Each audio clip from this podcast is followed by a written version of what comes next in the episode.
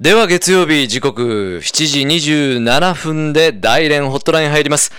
え今日も孫先生に電話がつながってます。もしもし、こんばんは、孫先生。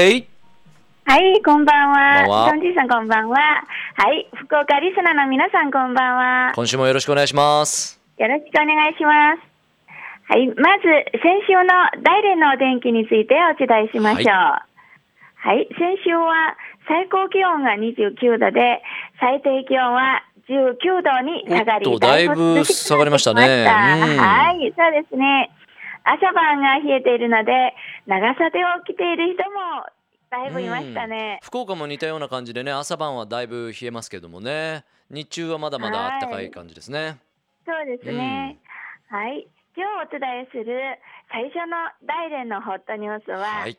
第1回中国海洋島、えー核業説に関するニュースです。うん多分ちょっと難しいんですけれども、え9月つまり9月1日に、うん大連の海の魚を取るというのが解禁されて、解禁されるんですね。はいうん。そうですね。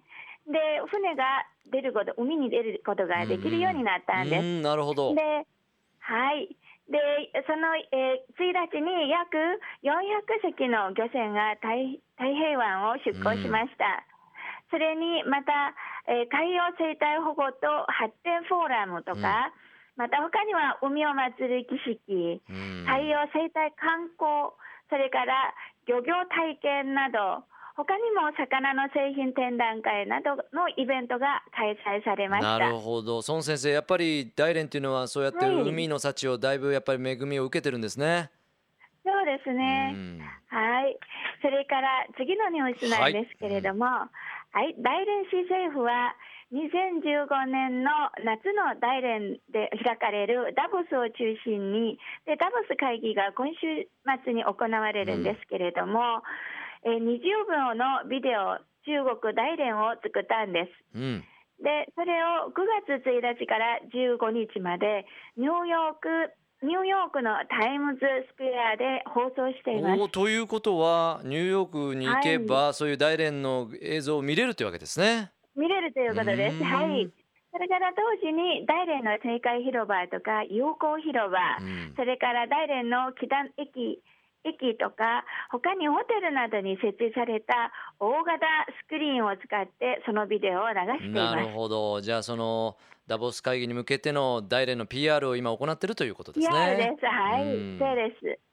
はい、次のニュースは、はいはい2010はい、2014年の中国国際レジャースポーツ文化産業博覧会に関するニュースです。うんはい、いろん大連ではいろんな博覧会があるんですけれども、今回の博覧会は大連市スポーツ局が主催した、えー中国国際レジャースポーツ文化産業博覧会です。う。ん。でこれは8月28日から31日まで大連の世界博覧広場で開かれて、うん。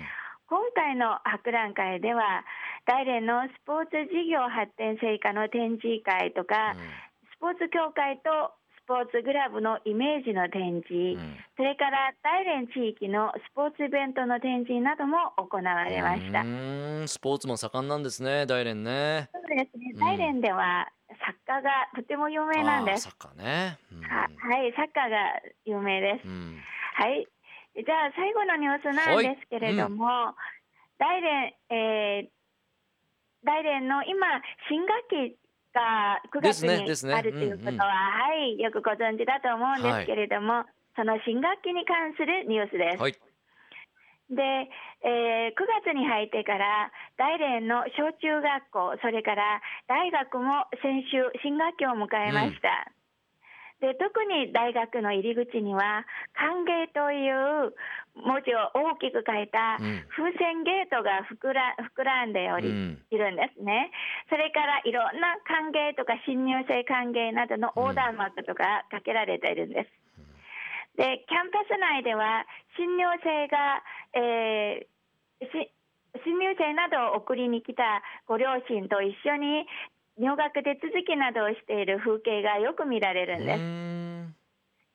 で中国の大学ではほぼ全員が大学校内の寮生活を送るんですけれどもそうですか。へはいで保護者が大学の新入生になった子どもに付き添っているので入学手続きの時期の大学内はいつも保護者と新入生で賑わっているんです。親御さん保護者の方来られるんですね。そうなんですよ。一緒にででああのお父さんとお母さんと一緒に来ている学生もいます。はあそうですか。はい、家族家族揃ってくるんですね。だからキャンパス内だけじゃなくてん。周りの商店会とかもとても賑やかなんです。ですかはい。で、私たちが大学に通っていた時は、保護者が親が新入生の子供に付き添って、えー大学まで送りに来るということはあまりなかったんです。なかったですよねけれども、うんはい。私は一人でいたんですよ。ですよねですよねうん、はい。でも今は、えー親と一緒に来ている新大学生がよく見られるんですね。でもあの孫先生実は日本も同じような風景になってます今もそうですね。はい。多分うん世界中そうじゃないんですかね。う。ん。はい、そういう動きがあるんですね。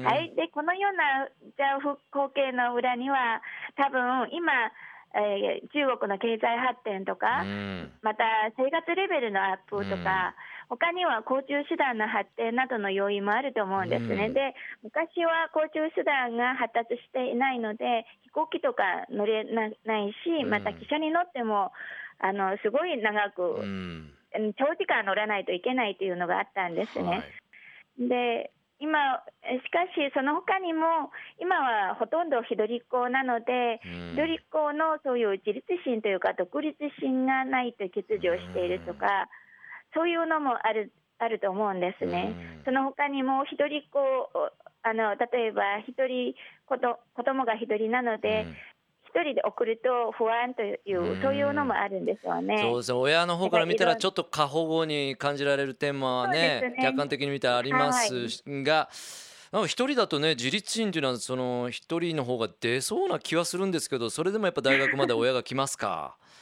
そうですね。だからな、2日とか3日間ぐらい、ほうん周りのホテルとかに泊まったりする、そういう親もいます。そうですか。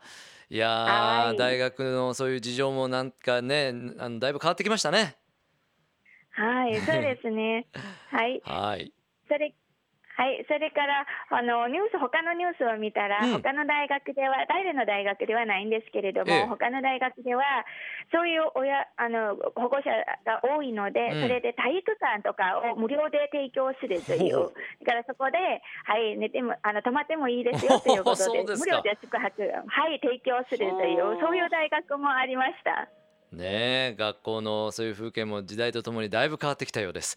だいぶ変わっていますね。ね、はい、ありがとうございます。えー今週は本当、あのニュースの数多かったですけどもね、えーたくさんご用意いただきました。はいありがとうございました。シェイシェイ、いえーぜひまた孫先生には来週お願いしたいと思います。サイチェンありがとうございました。お願いします。再见。Love FM Podcast. ラブ f m のホームページではポッドキャストを配信中。スマートフォンやオーディオプレイヤーを使えばいつでもどこでもラブ f m が楽しめます。ラブ FM.co.jp にアクセスしてくださいね。Love FM Podcast.